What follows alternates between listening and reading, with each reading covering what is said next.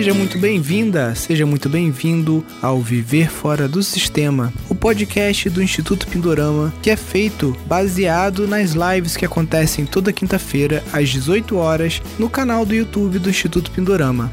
Neste podcast eu estarei sempre entrevistando, tirando dúvidas ou conversando com alunos do nosso curso de gestão de empreendimentos sustentáveis, também conhecido como o programa Viver Fora do Sistema. Então, sem mais delongas, vamos ao nosso podcast de hoje.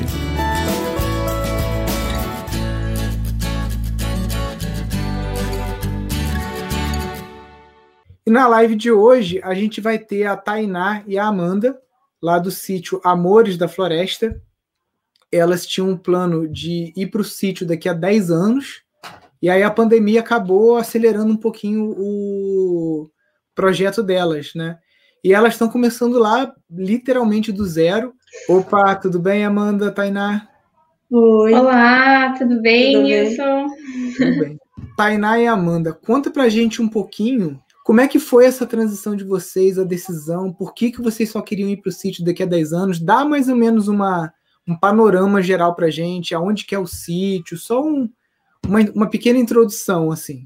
É, então, a nossa ideia, né, era realmente é, tá, tá planejando ali para o futuro, assim, né, nós gostamos muito de natureza, né, e, e a ideia era construir algo, né, em um espaço maior, né, nós moramos atualmente aqui em Balneário Camboriú, né, adoramos praia aqui, mas né, aqui a, é, os terrenos aqui, né, o mercado imobiliário aqui é muito caro. E, e, enfim, daí surgiu essa ideia da gente começar a pesquisar, vamos começar a pesquisar, né, porque até achar o terreno, até tudo se, é, as coisas chegarem para nós vai demorar. É, o pensamento foi esse, vamos começar a olhar porque até achar o terreno, até a gente começar a ver o que, que a gente vai fazer, e por etapas, né? Achar o terreno, comprar, deixar quietinho, daqui um tempo constrói uma casinha, a ideia era essa, né? Tipo, a longo prazo, para ser uma coisa de final de semana inicialmente. Mas veio a pandemia, aconteceram várias coisas e nesse movimento de começar a olhar, a gente já achou um terreno que a gente gostou. E daí a gente ficou, e agora, né? Vamos comprar, e daí veio várias ideias, daí a gente achou o curso. É, e foi um achado mesmo, assim, porque ele tinha, assim, todos os requisitos, né, que nós estávamos procurando, né, de ter água, é, e ser um lugar perto também, não tão longe de balneário, né, em um raio aí de uns 200 a 300 quilômetros, e, e daí acabou assim preenchendo todos os requisitos, além de, de o, o espaço em si do sítio, né? Ser muito maior do que outros que a gente estava olhando, assim, e o preço, assim, tava tipo o dobro, né? Então, acabou que a gente se apaixonou pelo terreno também e, e decidimos, não é hora, vamos, vamos investir, vamos transformar, né? Uh, o futuro que a gente quer, o nosso presente. É, a gente inicialmente escolheu a, a, região que a gente queria, né? Porque Santa Catarina é gigante, né? A gente descartou logo de cara a região litoral pelo preço, né? Então a gente foi para o Vale, o Vale Europeu ali, que tem bastante procura, é bem bonito ali a região, o ecoturismo ali é fantástico. E daí partimos para funilar, né? A ideia. E Achamos é. o terreno e. E foi muita coincidência o curso de vocês é. no final do ano, ali em dezembro, apareceu para gente. E é, nossa, é, é, eu acho que é a hora da gente fazer esse curso aí, para ter mais conhecimento e tudo, né? Porque, assim, somos urbanos, apesar de ter crescido em chácara, assim, nas nossas famílias, tudo, mas a gente não tem a vivência, né? O conhecimento do campo, né? É, é, são, é, são várias linhas, né, que a gente tem que ter o conhecimento. E coincidiu que foi bem na mesma semana, a gente, ah, vamos comprar o curso para ter uma ideia. Daí a gente já abriu a cabeça e falou, não, de repente a gente vai aplicar agora, por que não, né? Se a gente tem essa possibilidade, antes, né? Quanto antes, melhor, né? Com certeza. Então, a cidade que a, que a gente acabou escolhendo, né, esbarrando com, esse, com o nosso sítio ali, foi na cidade de Doutor Pedrinho. Ela fica é, localizada no, na região do Médio Vale Itajaí. Fica é, é, uma cidade assim, fica perto de uma reserva biológica, Sassafrás, uma reserva estadual. E a cidade em si, ela fomenta muito o ecoturismo, assim, tem muitas cachoeiras, né? É um, tem muitas belezas naturais e foi isso também que encantou a gente. A gente está ali em Itajaí, Balneário, que fica pertinho, dá mais ou menos duas horas e meias. A, a estrada que chega ali, ela está em movimento de duplicar, né? Então a gente acredita que daqui uns dois anos vai ser mais rápido o acesso, né? Mas é, o aeroporto, é, que é em Navegantes, fica perto, né? A gente viu toda toda essa questão, né, de logística, né, que é importante também. Tem muito esporte, assim, rapel, trekking, ciclismo. Isso, ele tá, é, o sítio também está localizado bem nessa região do cicloturismo do Vale Europeu, né, então tem muitos ciclistas que passam por ali, que fazem esse circuito que é muito legal. É... Eu conheci esse circuito lá em Timbó, uma vez eu fui em Timbó, é bem é, pertinho, é, né? Ele começa em Timbó, é. É, a Timbó uhum. é, é, a primeira cidade, né, oficial, né, que o pessoal sai. E é bem próximo ali a, a Doutor Pedrinho também. É um terreno grande, assim, tem 44 hectares, né, ele, na verdade, quando a gente olhou para ele, nossa, a gente não comprou um terreno, a gente comprou uma floresta, né, porque...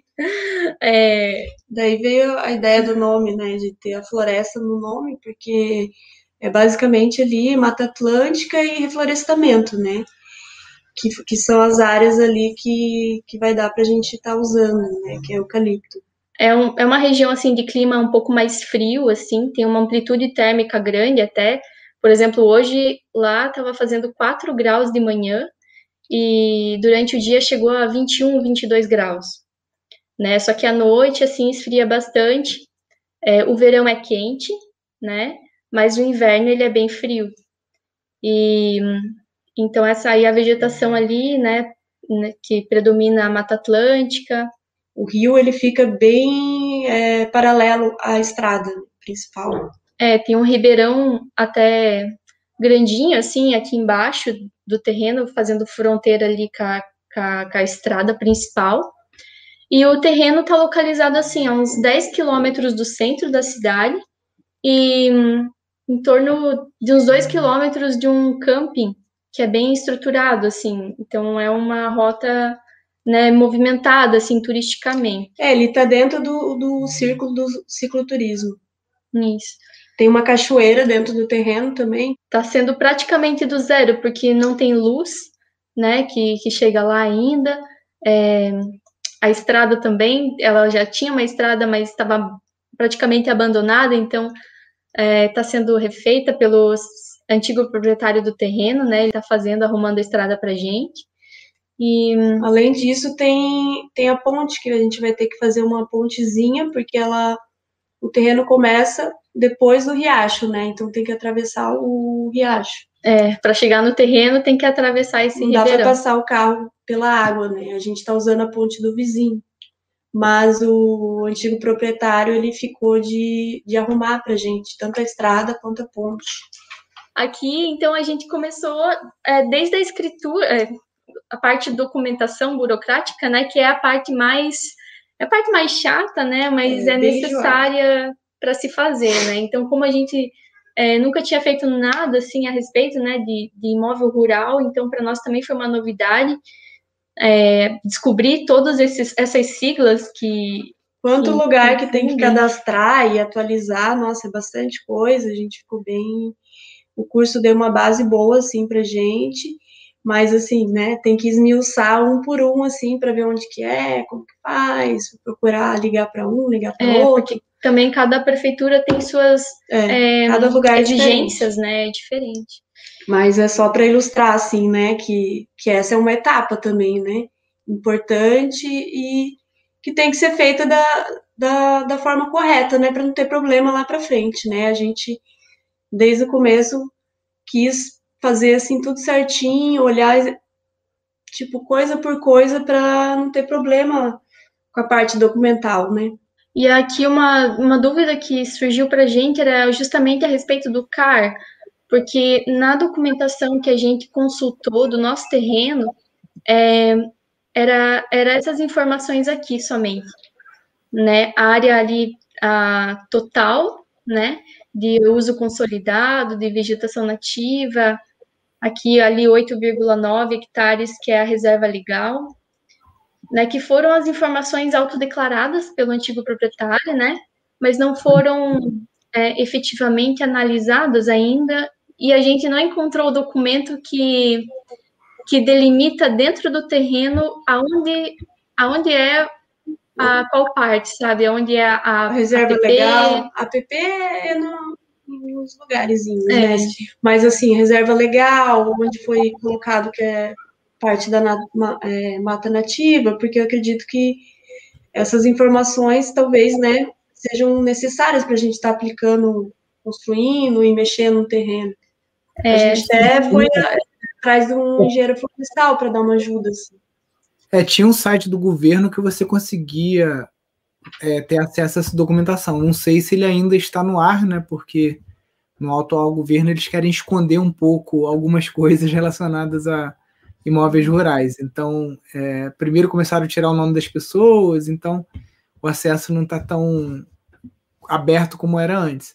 Mas você pode fazer uma retificação, ou ratificação, meu português é horrível, é, do CAR, né, que é uma correção, né, baseado aí num, numa atualização feita por um topógrafo, por algum ah, então profissional então...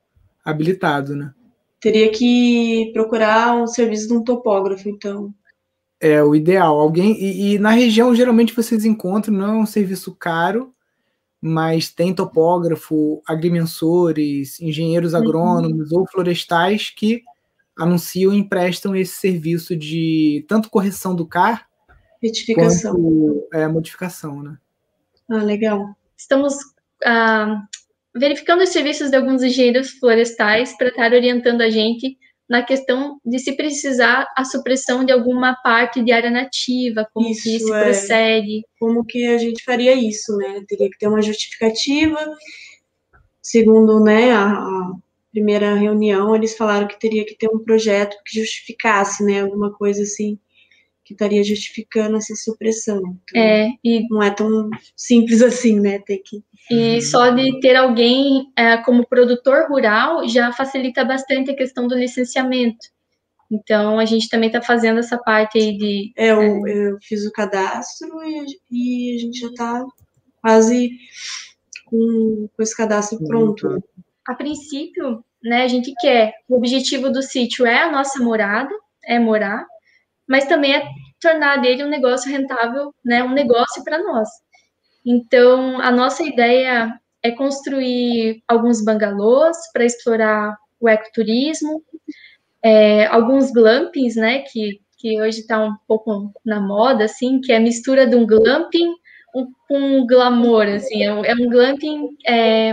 é tipo um, um, camping com maior conforto, né, em vez da barraca ter um, ter um quarto ali Sim. Daí, no caso, o banheiro seria coletivo, a cozinha compartilhada, mas teria um quarto ali reservado. É, um mini chalezinho, assim, é. para ter o colchão. Algum, algum, aquecimento, um fogo, uma coisa assim, eu já vi já esse conceito, né? Isso. É, a gente quer fazer um conceito mais, assim, uma pegada rústica, assim, que tem a ver ali com, com a região, né? E a gente pensou que é, é uma coisa que dá para a gente fazer rápido, né? Que não demanda tanto investimento e que é o que a gente pode estar tá dando início ali, né, para começar a ter algum retorno. E daí o, as outras ideias ali vão na subsequência, né? A gente quer fazer os bangalôs, a gente pegou as ideias ali do, do curso das casas ecológicas. Inicialmente a gente quer fazer um bangalô para morar, né? Para poder uhum. ter onde ficar, né? Então a gente pensou na Gaia, que a gente achou bem, bem interessante, porque a construção é mais rápida. É, e é bem o tipo de construção que aí no sul tem uma mão de obra já bem treinada nessa questão da madeira, né? Então, bem fácil é. para vocês. É, a gente já até achou um carpinteiro que é vizinho. É, a, a minha pergunta, uma das minhas dúvidas é também como tornar a Gaia um pouquinho mais quentinha. Porque eu não gosto muito de passar frio, né? Então, essa, talvez, não sei, o assoalho ali estar tá isolando de alguma forma. Não sei se teria mais alguma sugestão também, assim. Então, essa foi uma, uma um questionamento meu ao Marcelo Bueno, porque eu falei, cara, tem o assoalhozinho, tem dois centímetros e meio, e dali para baixo é o ar frio, né? E ele falou que já construiu essa casa em Garopaba, hum. né, que é mais quente do que a Serra, né? Então não dá para comparar. Hum. Falou que ficou confortável porque o ar frio, como ele é mais pesado, ele vai acabar descendo, né? Mas eu falei, eu vou observar e caso a gente ache que ficou frio, como ali você tem aquela estrutura que você tem um plano do assoalho e você tem várias peças que são de 14 por 7, né? E você tem um espaçamento ali de vão. A ideia era preencher esse vão ou com isopor ou com de pet, algum material isolante e pregar por baixo outra camada de madeira, fazer tipo um sanduíche. Uhum. Essa é uma opção. Segunda opção é um pessoal aí do sul também, que é o pessoal da Alamo, que eles trabalham com piso, aquecimento de piso, e num valor muito mais acessível do que aquele piso que fica circulando água quente, né? Que é bem caro. Esse deles é elétrico. Aí você tem que ter, é, você tem que ter é, idealmente é, placas fotovoltaicas, ou aí no caso de vocês tem que ver se tem potencial para hidrelétrica, né? Porque tem muita água e gerar energia com essa água é muito barato. E mas você ter ideia, é, gasta 40 watts por metro quadrado. Então, para um chalé, muitas vezes para você aquecer o chalé inteiro, você vai gastar menos do que mil watts. E para dar uma ideia para o pessoal, porque ah, mil watts, o que, que é isso? Sabe aquele aquecedor a óleo que a gente liga na tomada? Que uhum. tem umas valetazinhas? Aquele é 1.500. Então você estaria uhum. gastando é, 60% do que um aquecedor daquele gasta para você aquecer o chalé inteiro, porque o aquecimento por piso ele é o mais é, eficiente, né? Primeiro que você pisa no chão não está frio, né? Segundo, Nossa. que ele vai aquecendo por igual, não, não resseca o ar, mas tem várias outras opções, né? É, é, é pensamos a lareira, fogo a lenha, né? Sim. É, lareira, o ideal é ser uma de calefação, né? Que é aquela que tem uma uhum. portinha de vidro e que ela não fica criando empuxo de ar frio para dentro da casa. Tem que vedar as janelas, de nada adianta fazer isso se não vedar. Aqui a gente compra umas, umas co cobrinhas, tipo de, de borracha, e coloca entre um vidro e outro para não ficar entrando ar frio, né? Senão já era. E uhum. tem lareira etanol, que não precisa ficar furando o telhado para fazer chaminé, que é um lugar que uhum. é difícil, acaba dando goteira, né? É. Então tem várias, várias coisas. Mas para Gaia, dá para você é, fazer o sanduíche ali embaixo, no piso, tá? Com a land pet. É, dá para desengrossar mais a parede ali, mas ali ele fez com 14, cara, 14 centímetros é bem, bem tranquilo, né? E enfim, a gente está botando fé que não vai ficar muito fria né? ali não, porque ela foi uhum. já foi testada em Garopaba, né? Vamos ver agora aqui em Friburgo. E, e entre lareira e é, fogão a lenha, assim, o que tu acha assim? Que a gente pensou em colocar um ou outro, né? Os dois não. É. Então, o fogão a lenha, a gente vai para aquela premissa da permacultura de que um elemento deve ter mais de uma função. Né? Então, é, útil, a, né? é, a lareira, ela só é lareira, aquecimento. Uhum. O fogão a lenha, fazendo ele direitinho, você vai gastar, às vezes, um pouquinho a mais do que a lareira, só que ele cozinha, assa pão, aquece a água para o boiler, né, se você botar uma serpentina, uhum. e vai aquecer o ambiente também. E geralmente a gente passa o chaminé dentro de casa, porque o chaminé vira um grande radiador de calor. E aí, se você for trabalhar com uma casa de dois andares, aqui, na casa sede lá em cima a gente fez isso. O chaminé passa pelo primeiro andar, pelo segundo andar, aqui em casa também. Passa pelos dois andares. E, cara, só não. Tipo assim, criança em casa, o problema é que se botar a mão, né, queima. Uhum. Mas esquenta muito. Fica bem, muito, muito eficiente.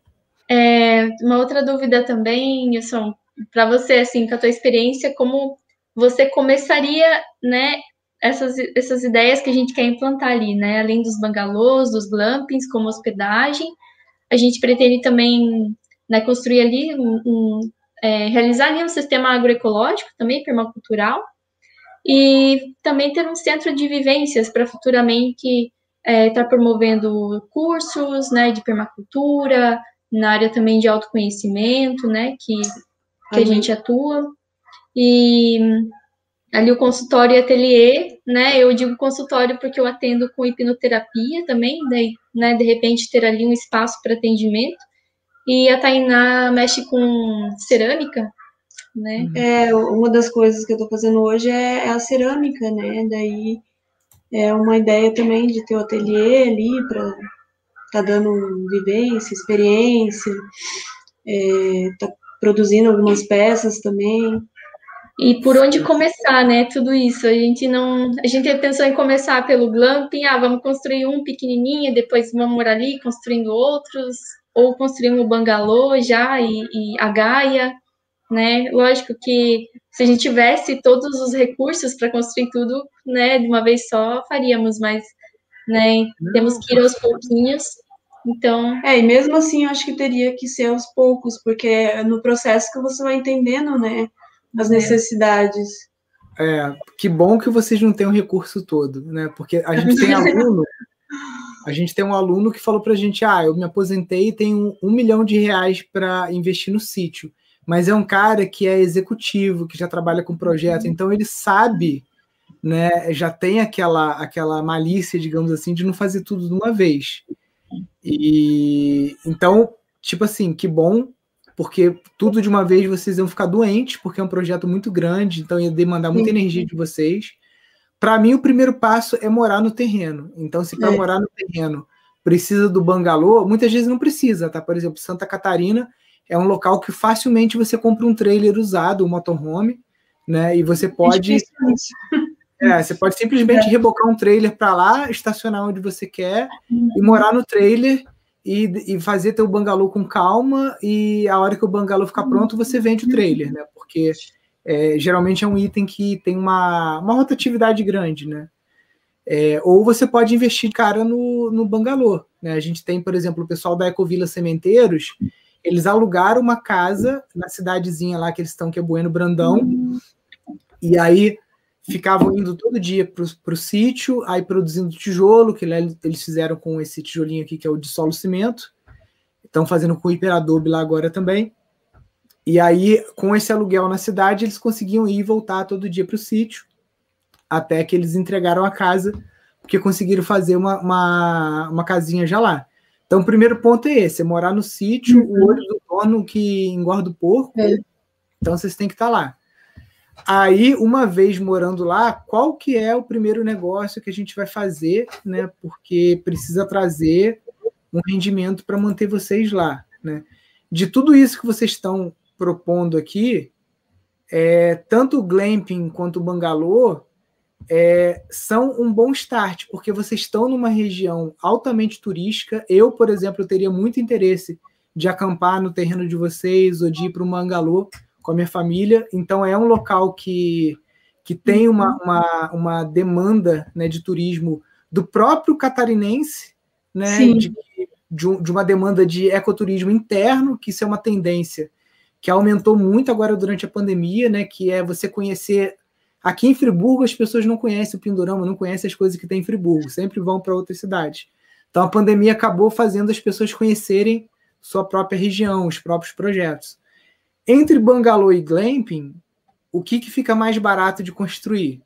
Depende, porque, por exemplo, se você for, for fazer um glamping de geodésica, com aquelas lonas brancas, tananã, eu vou tô para te falar que talvez fique o mesmo preço do que um bangalô, daquele estilo do Marcelo uhum. Bueno.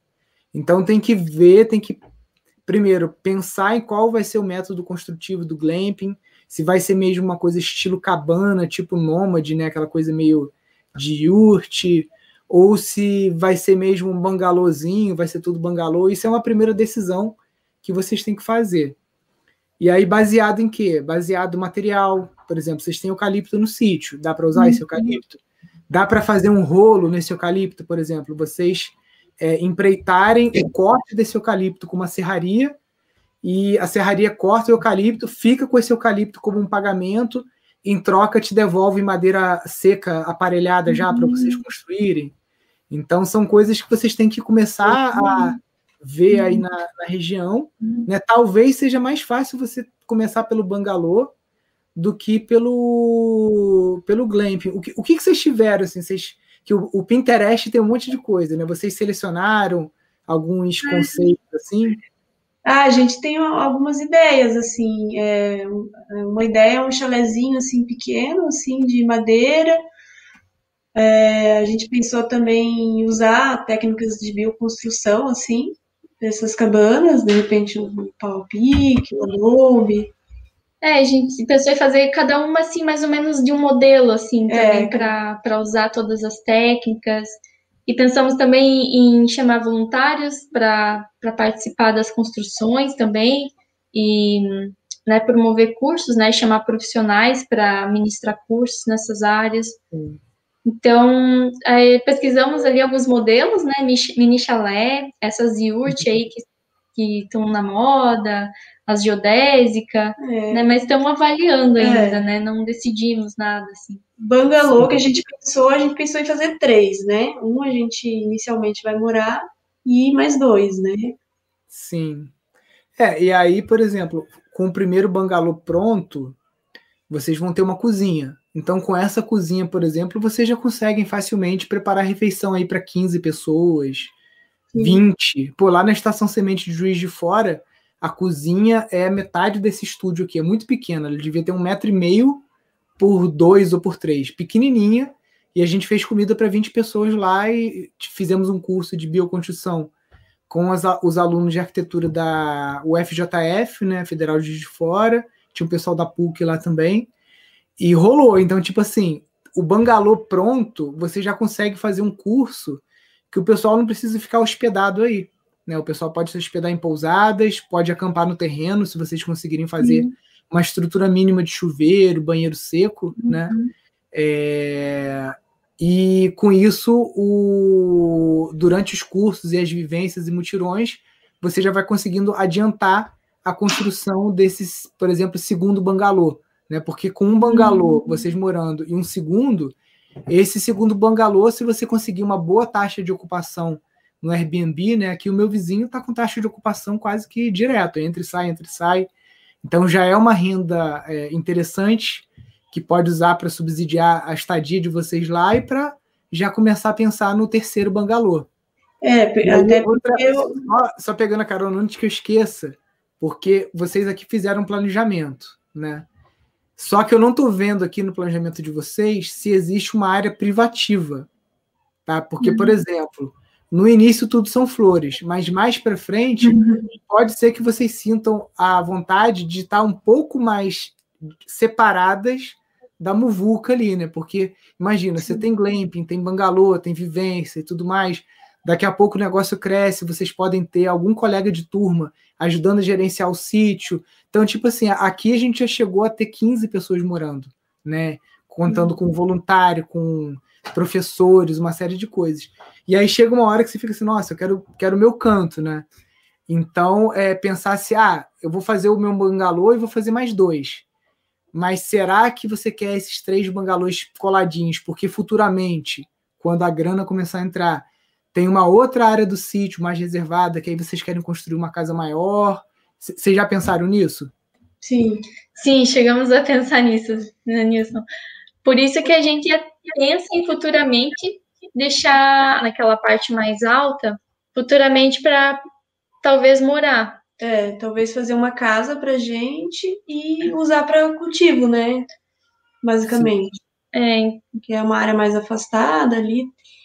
E é uma área grande, né? A gente pensou em ou fruticultura, bambu, a gente ainda tá pensando, né, no que, que a gente pode fazer com essa segunda área, né?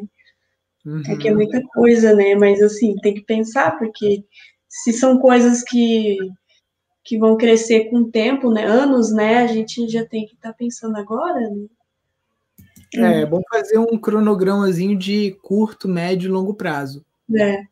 Aqui no sítio, uhum. eu tô aqui a, a, vai fazer 12 anos que eu tô aqui no sítio. E tem áreas do sítio que eu ainda não tô mexendo, mesmo já estando aqui há 12 anos e sabendo que lá eu tenho planejamento de fazer alguma coisa. Então, é, tem que estar pronto para isso, né? E tem coisa que eu não vou fazer, que eu vou deixar para fico falando, tem que deixar coisa para Tereza e Maria Rosa fazer também, porque senão, primeiro, eu, eu ocupo o sítio todo, as áreas do sítio, e daqui a 30 anos o mundo pode ter mudado, e aí eu ocupei áreas que poderiam ser importantes para outras coisas, né? E segundo, para elas terem que fazer também, né? Se eu pude brincar aqui, elas também têm que poder brincar, né? Sim, com certeza. A gente fez um esqueminha do nosso sistema agroecológico, o que, que a gente pretende ter. E aí eu não sei se você já ouviu falar, Nilson, do sisteminha da Embrapa.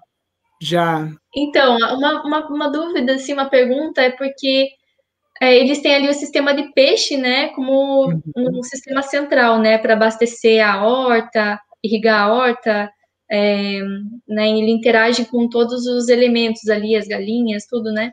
A dúvida, assim, para alimentar os peixes, é, é necessário somente ração ou teria como é, substituir de alguma forma uma parte da ração? Por... A própria horta ou agrofloresta, assim, teria alguns elementos que a gente poderia estar tá focando, assim, para alimentação do, dos peixes ou das galinhas. Sim, então, por isso que eu não sou um grande promotor nem do sistema Embrapa, nem da aquaponia, uhum. porque são sistemas 100% dependentes de ração transgênica cultivada uhum. em monocultura de agrotóxico. Só que eu não vou deixar os nossos alunos desamparados, né? Então, o que, que a gente está é, já preparando para vocês, né? A gente. Essa aula já era para ter entrado ano passado, mas não entrou por conta do Covid. Aí ah, agora está acabando, voltou e piorou, né? Porque são dois professores que vão gravar o um módulo de aquicultura. Um está em São Paulo e o outro está em Floripa.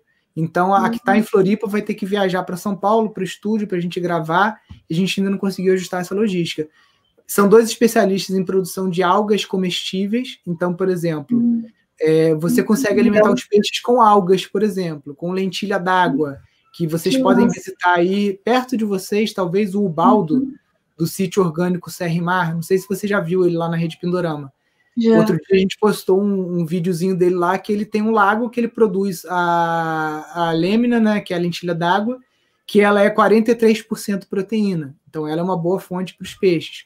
Então, no, no curso de aquicultura, que vocês vão ter acesso como alunas lá do curso de gestão, a gente não vai trabalhar com ração. A gente vai ensinar a observar a anatomia do peixe, ver o tipo de boca, ver o tipo de coisa que ele consome, se dá para você fazer algum tipo de silagem de mandioca, se dá para você criar outros alevinos para peixes carnívoros que se alimentam de peixes, tipos de larvas que vocês podem produzir. Então, é, é, dá para você fazer o sistema em Embrapa, só que aí você esquece a ração e aí você vai usar a metodologia da professora Rafael e do professor Rafael, são os, ah, os dois Rafa, né? E a gente está preparando isso com o tempo, porque a gente falou, cara, o nosso módulo de aquicultura não pode ter a palavra ração. A gente tem que inventar uma Sim. outra forma, né? Então, por isso que está demorando mais de tempo para ser produzido. Porque senão não é, não é citrópico, não é permacultura. Né? É. Né? A gente pensou até nas é. minhocas, né, do, da composteira, Sim. mas não sei se é sustentável, né, pela quantidade. Rola, rola minhoca, rola um monte de coisa, tá? Até, até mesmo dependendo do peixe, a tripa do próprio peixe, você pode desidratar ela, junto com milho, com soja, com outras coisas que você cultiva no terreno, você fazer a tua própria ração. Interessante. É, eu gostei do sisteminha deles, mas também essa questão de depender de ração, assim, pegou um pouco. Assim. É. Sim. Que bom que tem alternativas.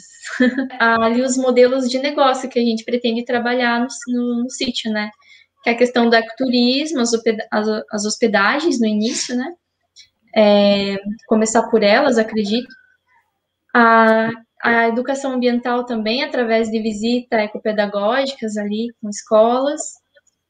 O centro de vivências, né? Que ah, para promover os cursos e algum cultivo, assim, é, a parte do cultivo que a gente ainda não tem ainda tão certo, né? É, o que fazer, né? A gente pensou no bambu e a fruticultura na área B, que é a área de cima, né? E tem mais espaço. Agora, interessante, né, que vocês estão priorizando aí os serviços, né? Então, você tem turismo, a questão das visitas ecopedagógicas e a parte de vivências e cursos. E é ótimo isso, porque são negócios que eles acabam que giram mais para o sítio, né? Porque Sim. cultivo, você vai começar uma fruticultura, por exemplo, quando eu comecei o mirtilo aqui, você vai ter uma colheita boa depois de dois, três anos, né? Então, é, o que, que você faz nesses dois, três anos, né? Então, é, se é nessa ordem aí que vocês estão pensando, eu estou achando excelente. Inclusive, uma pequena alteração que vocês podem fazer é o seguinte: feito o primeiro bangalô ou não, a educação ambiental ela pode entrar quase que no, no dia zero, assim, né? Porque com as uhum. crianças presas em apartamento, em casa e agora voltando, você levar as crianças para passear no sítio já é um programa, né? Só de fazer hum, trilha, alguma coisa. Então, é, o sítio não precisa ter nada. É um banho de cachoeira, é, uhum. é andar na mata, fazer identificação de plantas, de observação de pássaros e tudo mais. Acabou, já dá, já dá para fazer. As crianças podem fazer um piquenique, não precisa nem ter cozinha. Aí, a partir do momento que o bangalô está pronto, já dá para oferecer uma refeição. Aí, com isso, vocês podem aumentar o, o ticket, né, o valor do, de, cada, de cada criança. Já dá para você ter uma composteira, ter um, um galpãozinho pequeno fazendo alguns adobos para mostrar para as crianças sobre a bioconstrução. O próprio bangalô em si, né? Tipo, durante a construção do bangalô, vocês podem estar recebendo visita tanto de universidades, né, estudantes uhum. de arquitetura, de engenharia, que querem aprender um pouco sobre a técnica ou as técnicas que vocês vão estar usando, e também estudantes da, do ensino médio, os pequenos, fazendo horta. Então, essa questão da visita ecopedagógica ela pode entrar bem no iníciozinho, porque é, vocês vão ver que vai ter. Se, tipo assim, se vocês estão numa região que ninguém está fazendo isso, vocês estão pescando dentro do aquário. Então, vocês colocando, começando a fazer e se movimentando, vai ter escola que está desesperada, querendo levar as crianças para fazer uma coisa diferente, espaço aberto, e não tem, às vezes, muita opção. Então, vocês fazendo um bom trabalho de captação, conseguindo mandar e-mail para as escolas, produzindo um videozinho legal, que eu sei que vocês é, têm essa manha de produzir vídeo, né? Fazer uma coisa assim, vocês já conseguem, pô, fechou com uma escola, aí vira o boca a boca. Uma fala para outra, fala para outra, e aí a coisa engrena.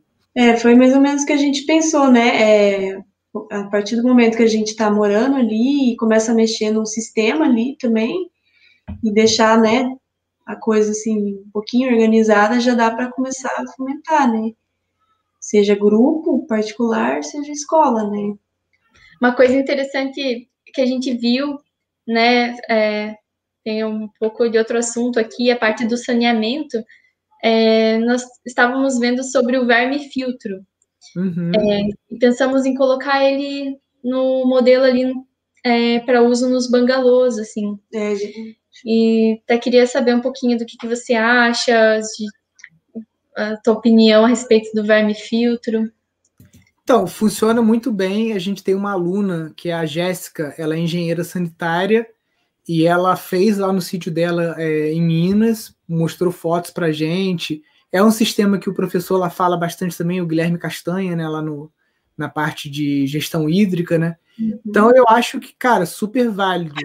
É mais, bem mais simples de fazer do que o, o biodigestor, Sim, até porque no início, né, a, a rotatividade ali não é tão grande assim que a gente pensou, né, para ter um biodigestor. Um biodigestor, acho que seria ali no caso quando chegasse no ponto do centro de vivência, que é. Você pode fazer, como você já tem esse planejamento, vocês podem fazer tanto o desenho de acordo com a topografia, né, para que futuramente esse esgoto ser, possa ser todo canalizado, né, através de tubulação para um único biodigestor, e por hora vocês podem fazer, é, é, deixar uma caixa de inspeção que você possa futuramente só, ah, tá indo para cá, agora eu vou jogar para cá, né? Fazer um desvio, colocar um Y de PVC, alguma coisa assim, para futuramente você poder tirar do verme filtro e destinar para o caminho lá que vai ser para o biodigestor.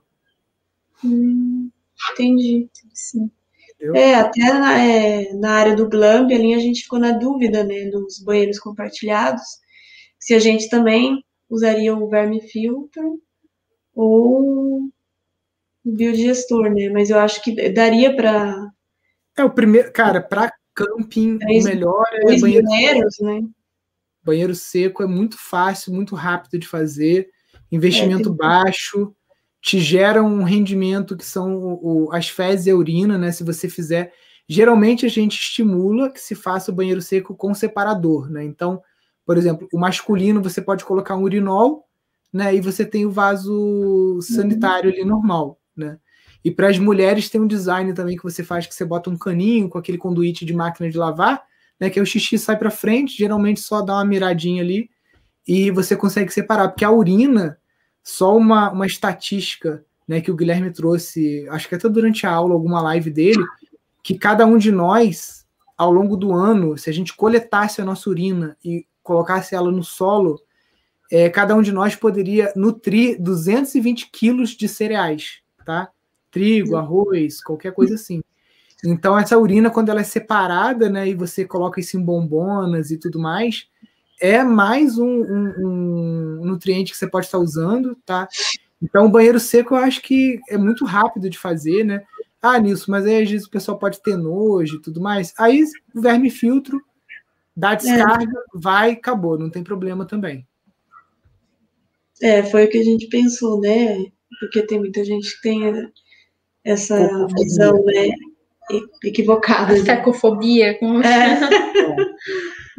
e o projeto arquitetônico geral, né, que os engenheiros florestais eles deram a entender que seria que a gente teria que fazer esse projeto geral para conseguir um, um, licenciamento, né? Então, Entendi. eu tenho a sorte de ter duas irmãs arquitetas que vão poder dar uma ajuda aí, mas mesmo assim é, é tipo assim é difícil você planejar para para algo assim que, tipo, são construções que vão ser feitas durante os, os, os, próximos anos, né? Mesmo assim, a gente, né, querendo ir aos pouquinhos, a gente meio que já tem que fazer o projeto de tudo. É, é e aí tem que pensar em tudo, né? O que, que vai construir, aonde, aonde que passa o sol, o vento, a chuva. Tamanho, posicionamento, é, a dinâmica entre, o, entre os ambientes, né? Para eles estarem conversando e estarem em harmonia, né? Então, essa parte aí é meio complicada, também é complicada. É, coloca, já pensa, tipo assim, pensa até em coisa que vocês não vão fazer, porque assim você já se. Cara, vamos supor que dá muito certo e que vocês conseguem muitos apoiadores, né, e parcerias com universidades, então, e que a coisa precisa crescer, precisa ter um dormitório, por exemplo. Aqui a gente está fazendo parceria com uma universidade federal para ser um centro de pesquisa. Então, já coloca centro de pesquisa, tipo assim, é. faz um projeto bem macro e joga para o universo. Se não for, beleza. Se lá na frente você fala, não, a gente vai quer ficar só com bangalô, o glamping e visita ecopedagógica, porque bombou o negócio de visita pedagógica, uhum. a gente está recebendo escola de timbó, de tudo quanto é lugar, e só isso aí já tá bom pra gente. Beleza, não precisa executar o resto do projeto, mas você tem a garantia ali no futuro que se quiser avançar, né? Já tem autorização. É, essa área de pesquisa aí a gente tem bastante interesse, né?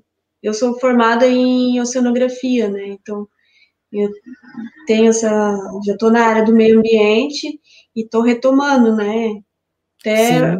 vou começar a fazer a pós em agroecologia para trazer mesmo esse respaldo de pesquisa mesmo, fomentar a pesquisa uhum. científica nessa área, tanto da permacultura como agroecologia, né? Porque eu acho que é, a região tem um potencial muito grande, assim. E a Amanda é turismóloga, né? É, é. ah, então juntou com vontade de comer, né? É. Então, é. acho que mais ou menos isso. A respeito ali dos bambus, Nilson, todos eles se adaptam a essas regiões frias, assim, o bambu para construção, assim, o bambu gigante, que a gente está pensando em plantar já, porque Demora, né? Demora uns sete anos. Cinco para sete anos, né? Pra, é. pra... Vocês Uma podem pergunta... pensar no bambu como longo prazo, né? Para colher ele, mas Santa Catarina, Paraná tem muito bambu. Então, se você. Ah, eu quero fazer os bangalô todo de bambu porque eu curto aquela. aquela aquele estilo meio né, é, balinês e tudo mais, consegue fazer. Até agora foi, acho que durante a pandemia, um pouco antes, o Yorkstan teve em Garopaba, na casa Ai. do dono, dono, como é que é? Da, é Mormai? Acho que é Mormai, né? Que tem. Que é uhum. né? A gente Ele ficou sabendo do curso, é, acabou perdendo. É. É. Ele teve por aí, parece que ele construiu um bangalôzinho, alguma coisa, e foi com, com bambu daí de, de Santa Catarina, né? Então, tipo assim, o bambu que se adapta mais ao frio são os bambus japoneses, porque eles são uhum. de regiões de neve lá. Só que o outro lado da moeda é que esses bambus são alastrantes, extremamente agressivos nesse nosso clima que é um pouco mais quente, né? Então, para plantar o bambu uhum. moçô, ele é muito perigoso. Você tem que meio que é, confinar ele entre um rio, barranco, sabe? Uhum. Eu não aconselho o plantio do moçô, tá? É, o bambu gigante aí, será que vai? Não sei, vocês já falaram em 4 graus, né? O bambu gigante, a origem dele é a Índia. Então ele já é um hum. bambu mais tropical. Pode ser que ele não desenvolva o diâmetro total dele, ele acabe ficando um pouco mais minguado, ah. né? Mas de qualquer jeito vai ser útil, é um bambu gigante. É. Tem que dar uma conversada, eu vou conversar com o Bruno para saber com ele, que ele já saiu plantando bambu pelo Brasil inteiro saber se tem experiência do Dendrocalamus asper uhum. aí em Santa Catarina, na região de Serra, para saber, porque de certo eu te falo, o Filostax ele vai se adaptar bem à região, só que ele se adapta tão bem que ele alastra, então é, ele anda até 6 metros por ano, então ele pode é. ele casa, ele invade é, floresta. Uhum. É, e mais ou menos uma área assim que seria legal de produção de bambu, assim, tu indica mínima assim para valer a pena. Então, é, a gente tem alunas, tem, tem, uma aluna nossa de 2010 aqui que ela plantou um hectare de filostax e um uhum. hectare de iguádua aqui em Cachoeira de, de Macacu. Plantou dois hectares de bambu. Dois hectares de bambu, você tem mais ou menos 40 toneladas de biomassa, cara, é muita coisa. Ah, então, Depende, por exemplo, na tua lista ali, o bambu está lá no final, né, como uhum. modelo de negócio. Para você ter o bambu como modelo de negócio, você tem que ter um tanque, você tem que ter uma estante de armazenamento, você tem que ter então, um uma estrutura, tem que ter uma estrutura. Então, isso vale a pena se você vai entrar nisso como carro-chefe mesmo, né? Como tem é, alunos nossos que investiram e o, o, o, o, por exemplo, o Haroldo lá em Itanhaém está tá investindo mais nessa questão do bambu, está fazendo tanque e tudo mais. Tem outros alunos nossos que focaram também na construção de tanques, que é uma obra cara, né? Só que. É, a gente pensou que porque é, demora, né? Tipo, 5, 6, 7 anos, né? E de repente plantar e lá para lá para frente, talvez mexer com isso, né? É uma sim, sim. possibilidade, né, que a gente pensou. É, é, da mesma forma da fruticultura, né? A gente ainda não sabe quais. As, é, o bambu gigante de toceira não vai fazer mal nenhum vocês plantarem. Vocês podem plantar, se vingar e ficar num diâmetro interessante. Essa estrutura de bambuzeria, vocês constroem isso em três semanas, entendeu? Não é uma coisa muito grande. Então dá para apostar um pouco no bambu, plantar, sei lá, umas 5 a 10 toceiras, né? Porque aí uhum. 10 toceiras, se a parada vingar, vocês vão ter um material bem interessante para a expansão do próprio projeto, né, construção de novos É, para usar mesmo aí dentro da estrutura, né, de repente. Sim. Fazer algumas peças para vender na lojinha de modelaria, alguma coisa Exatamente. assim. Exatamente. Artesanato, né, uma área É, mais minimalista mesmo. E em relação... É, em relação a, ao corte dos eucaliptos ali, né, a, a, nossa vontade já era começar a plantar, né, de, né, pro, produzir o próprio alimento, enfim. Só que a gente sabe que a área que estava o eucalipto, ela, ela fica um pouco mais empobrecida, né, o solo. Então, é, quanto tempo você acha de adubação verde, assim? Os eucaliptos, eles têm em torno de sete anos, mais ou menos, né, seis, sete Aqueles anos. De baixo. Uhum. É, quanto mais tempo vocês investirem nessa fase que a gente brinca, chama de plantar solo, melhor vai ser a produtividade futura de vocês. Então, eu trabalharia pelo menos um ano esse solo, porque, primeiro, você vai cortar o eucalipto, ele vai rebrotar, a não ser que você corte, bote fogo, mesmo assim ele tem as rebrotas. Então, ele ainda vai ficar dando um trabalho para vocês lá um tempo. Como vai ter reta escavadeira, não sei se vale a pena, às vezes, o cara dar uma destocada, né? Só que aí você coloca a reta escavadeira lá dentro compacta o solo. Então, tudo são coisas que vocês vão ter que avaliar os prós e contras de cada tipo de, de manejo. Né? É, eu ficaria pelo menos um ano fazendo uma boa adubação verde, lógico. não impede de você começar a plantar uma bananeira, de você ir plantando é, verduras, coisas assim de ciclo mais curto. Mas é. investe bastante aí nessa questão de melhoramento do solo, porque se economiza lá na frente, né? Sim, verdade. É, foi o que a gente pensou, né? Já começar a mexer é, um pouco depois ali na, na área lá de cima para começar a fazer esse movimento, né, de melhoramento da terra, para daí para frente ver o que que vai, o que, que a gente vai plantar, se vai ser bambu, se vai ser viticultura, se vai colocar agrofloresta, se não vai ser nada disso. É e assim a gente mesmo. gostaria de estar também com, com as coisas mais claras, né, mais planejadas, mas também dependemos de, de resposta de engenheiro florestal, se pode, se não pode, de licença. Então, aos pouquinhos a gente está é, fortalecendo e, e, melhorando, né, esse planejamento, né, para logo estar colocando as coisas em prática ali, movimentando a região, trazendo a comunidade ali, né, com esses, interagindo com eles também, com os vizinhos, com é, a cidade. É bem legal ali que a cidade é pequena e a gente já percebeu que tem essa interação, essa, essa possibilidade de estar interagindo bastante ali com a prefeitura, com a, com a cooperativa rural, os vizinhos ali, tem, assim, essa é.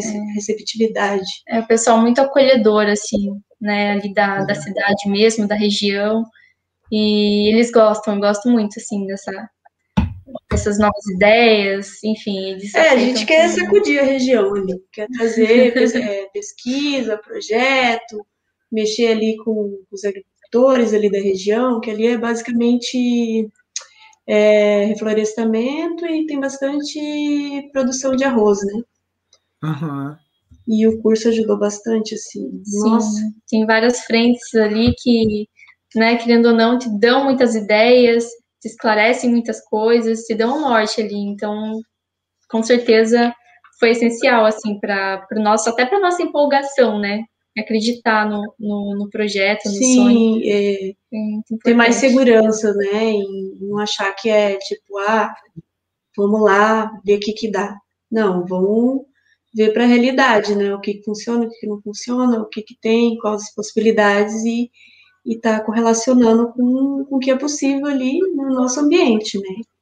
Sim, e aí uma coisa que eu acho super importante, acho que do curso, além do conteúdo, é essa rede, né? Porque você vê que você não está sozinho, você tem outras pessoas que estão também no mesmo caminho e até podendo um colaborar com o outro. Aí, com certeza, se vocês pedirem ajuda para o Baldo, ele vai, ele tem muito contato aí, ele ele é do Rotary Club, uhum. é, não sei a distância, né? Eu sei que ele está no litoral, mas é um cara que eu sei que vocês podem contar. Então é isso, contar com os colegas do curso para estarem ajudando e fazendo as coisas acontecer, né? Eu acho que esse poder da rede é, é algo que as pessoas aqui no Brasil ainda subestimam um pouco, mas ninguém faz ideia do que uma rede forte pode fazer, né? É verdade. Com certeza. O grupo ali do Telegram é bem legal, assim todo mundo se ajuda, faz a diferença. Então, para já anotar passos práticos a, a, partir daqui, né? Então, por exemplo, visita ecopedagógica, a gente já viu que dá para começar tão logo é, seja possível. A construção do bangalô já pode ter alguns desdobramentos. É, voluntariado, né? Chamar os, os colegas de vocês do, do curso da região de Santa Catarina ou do Paraná, quem estiver próximo aí querendo participar, para estar tá ajudando a pensar nesse projeto do chalé, né? E tanto do curso de casas ecológicas também, que tem uma galera lá que está doida para ter oportunidade de botar a mão na massa, né? E Sim. também o, a construção do bangalô pode também dar desdobramento para vivências e cursos né, de, de, de construção. Sim. E Sim. A, de repente a ideia do trailer é, é uma boa, né? É, também é uma interessante. Pelo menos para quando a gente for lá, ter onde ficar, não ter que ah. dormir no. Não, eu fico vendo no, no Mercado Livre negócio de trailer, né? Que eu sou fascinado com esses negócios também. E a maioria daí de Santa Catarina. O próprio Baldo, é, o sítio que ele tem lá, o sítio já é próprio para receber trailer, né? Porque é uma coisa que aqui no estado do Rio, se você tem um trailer, você tem poucos camping clubes e locais para você é ir com o seu trailer. E eu sei que no sul isso é bem mais desenvolvido, você tem mais espaços é. que tem algum tipo de rota, né? Que você já sabe que você consegue ir para vários locais e que você tem ali uma, um, uma segurança maior, né? Sim, aqui tem bastante. Inclusive no camping ali tem também. É, Sim. e o trailer é versátil, né? A gente está procurando alguns cursos também para poder também estar tá fazendo. Uhum. Dá para. É, o tá trailer, o que eu acho legal é que é uma coisa que se vocês comprarem amanhã, feita a ponte ou passada a ponte, você já consegue levar o trailer para lá e tá morando. E segundo é, ah, construí meu bangalô, não quero mais o trailer, coloca ele no LX. No máximo, por exemplo, você comprou o trailer por 30 mil, aí, ah, quero vender rápido, vou botar por 20. Pô, beleza, vai perder 10 mil, mas os 10 mil você não perdeu. Foi aquele um ano que você ficou morando no sítio. Considere Sim. um aluguel, né? Ou, ah, não tô com pressa, vou botar aqui para vender por 30 mil. A hora que vender, vendeu, né? É um negócio que tem uma, uma rotatividade, né? É, é, é, é uma boa mesmo. E, e, como é que tá com relação a essa questão do trabalho de vocês hoje? Tipo assim, se alguém tá vendo a live aqui e fala, olha, eu tenho um trailer parado, vou emprestar para vocês para vocês irem para o sítio amanhã. Como é que vai ser? Vocês conseguem ir para o sítio? Não, tem que botar luz, tem que botar internet. Como é que tá essa, esse, esse é. plano da transição em si? Eu acho que ainda vai alguns meses em relação à internet, à estrada, né? acessibilidade ali ainda vai uns. É, eu acredito três que uns três, uns meses, três meses, porque assim, mesmo com o trailer lá, é, a área que a gente quer ficar, né, tem os eucaliptos, então, até por segurança, assim, né, não estar tá próximo ali dos eucaliptos ali, então esperar eles é, tirarem tudo, destocarem, fazer a terraplanagem, é, que é o próprio dono do terreno que vai fazer, o antigo dono do terreno que vai fazer esse serviço para a gente, que ele mexe com isso. E, mas assim, eu acho que uns três meses a gente já está querendo ir para lá, assim, tendo, tendo, uma base, mesmo não tendo luz, assim. É, é mesmo que não for para morar, mas para ficar mais tempo. Para tá? ficar um pouquinho mais lá, de tempo. Lá tem sinal de 3G, alguma coisa assim? Não. Tem, é, tem uma parte do terreno que pega 3G, que né, não é metade. a parte que a gente vai usar. É, pega um pouco pega lá, um mas. Lá em cima, é, lá em cima mas, né? Eu acho que vai ser, vai ter que ser satélite ali, internet, ou é. a rádio. O vizinho usa rádio e tem outro que usa satélite. Né? É, satélite e rádio lá chega. É, se tem o rádio, você. Porque com uma ou duas plaquinhas fotovoltaicas que custam aí, tipo, hoje, 500 reais mais ou menos, você já consegue energia suficiente para alimentar um roteador, notebook, uhum. celular. Então dá para tipo assim, dá para mudar lá sem ter energia, porque aqui eu levei mais de um ano para conseguir botar energia, né? Nossa, e ainda foi numa época que o governo federal tinha aquele projeto de luz para todos. Então ainda consegui, porque eu ia ter que pagar 20 mil reais nos postes e na linha. Eu consegui de graça pelo, pelo projeto, né?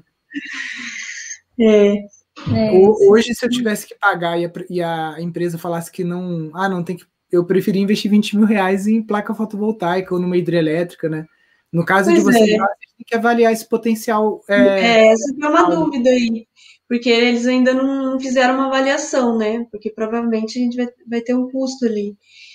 E daí, não sei quanto que então, vai ser. Ideal, o ideal é você assegurar essa tua, esse, esse teu enquadramento como produtora rural, porque aí pode ser que você consiga um subsídio de não ter que pagar, ah, entendeu? Mas só com o cadastro, sem, sem ter a, uma produtividade, só com o cadastro inicial, será que consegue? Você acabou de comprar a terra, como é que eles já vão querer que você já tenha, tenha roça, alguma coisa lá? Falar, ah, eu preciso de bomba, eu preciso de energia aqui para estar tá fazendo minha, minha produção, né? Então, e, e, outra uhum. coisa, não precisa mentir, o ecoturismo é considerado hoje agricultura familiar, tá? É Sim. uma das atividades econômicas dentro do rol de práticas é, da agricultura familiar, para o enquadramento no Pronaf e tudo, é ecoturismo. Então fala, como é que eu vou ter hóspede aqui sem energia? Né? Então eu estou querendo botar energia aqui para consumir, né? Então é, pode ser que você consiga isso de graça, se não avalia se vai ser melhor, porque uma, uma hidroelétrica muitas vezes pode custar o valor que você ia gastar com os postes, e dependendo do potencial hidráulico que você tem aí, como o teu uso não vai ser um uso muito é, significativo, por exemplo, se você fosse ter uma é, agroindústria, uma marcenaria, alguma coisa assim que fosse usar muito máquina pesada, aí eu ia te falar, liga com a rede. Agora, para um empreendimento de ecoturismo, que no chalé vai ter o quê? Uma tomada para o cara carregar o celular e lâmpada, né? O aquecimento, se não for o piso elétrico, vai ser o, o fogão a lenha, etanol, alguma coisa assim. Então, se for uma carga baixa, é, a gente já montou uma hidrelétrica com um custo de 40 mil reais, de 15 mil é, watts, né? No verão. Então é uma potência que consegue tocar teu projeto todo e você vai pagar 45 mil uma vez e acabou. Você é dona do negócio, não tem conta, só tem que botar graxa no rolamento lá da, da roda e trocar o, o, o, o rolamentozinho uma vez a cada cinco anos, que é uma coisa barata também. É, a gente pensou nisso, até entramos em contato com um cara que mexe com isso, mas é, tem, que, tem que dar uma avaliada, né? Porque a, no caso que tem mais vazão ali é a cachoeira, que fica mais na, na parte de baixo do terreno, Sim. logo na entrada, né? Então, para subir, eu não sei se. É, eu não sei se seria viável, né? Teria que fazer um estudo, ver se a mesma cachoeira sendo mais baixa, se seria viável, assim, né? uhum. né?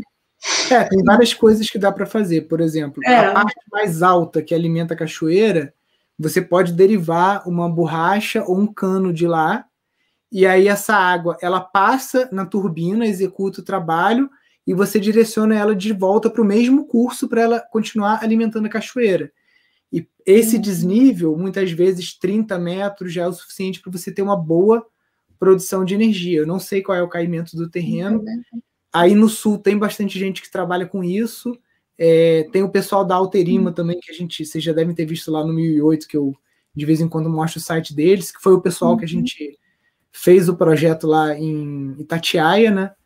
Então, é, analisa, se não for, tem sol, e vocês têm que ter cartas na manga para se a Celeste chegar e falar, tá bom, a gente coloca, mas tem que empatar aí 20 mil, 30 mil de poste, transformador, é. né? Aí vocês ficam com aquelas. Entro, não entro? Será que é melhor investir numa geração própria, né? É, é, essa é a grande dúvida aí. E o uso de internet de vocês é muito pesado ou uma internet meia boca dá jeito? Olha, a princípio a gente uh, tá fazendo um uso assim normal, né? Digamos assim, não sei, minha internet é de 35 mega lá em casa e para mim supre minhas necessidades. Mas a princípio no sítio daí a, já o trabalho com a internet, o trabalho online, assim, a gente pretende intensificar, né?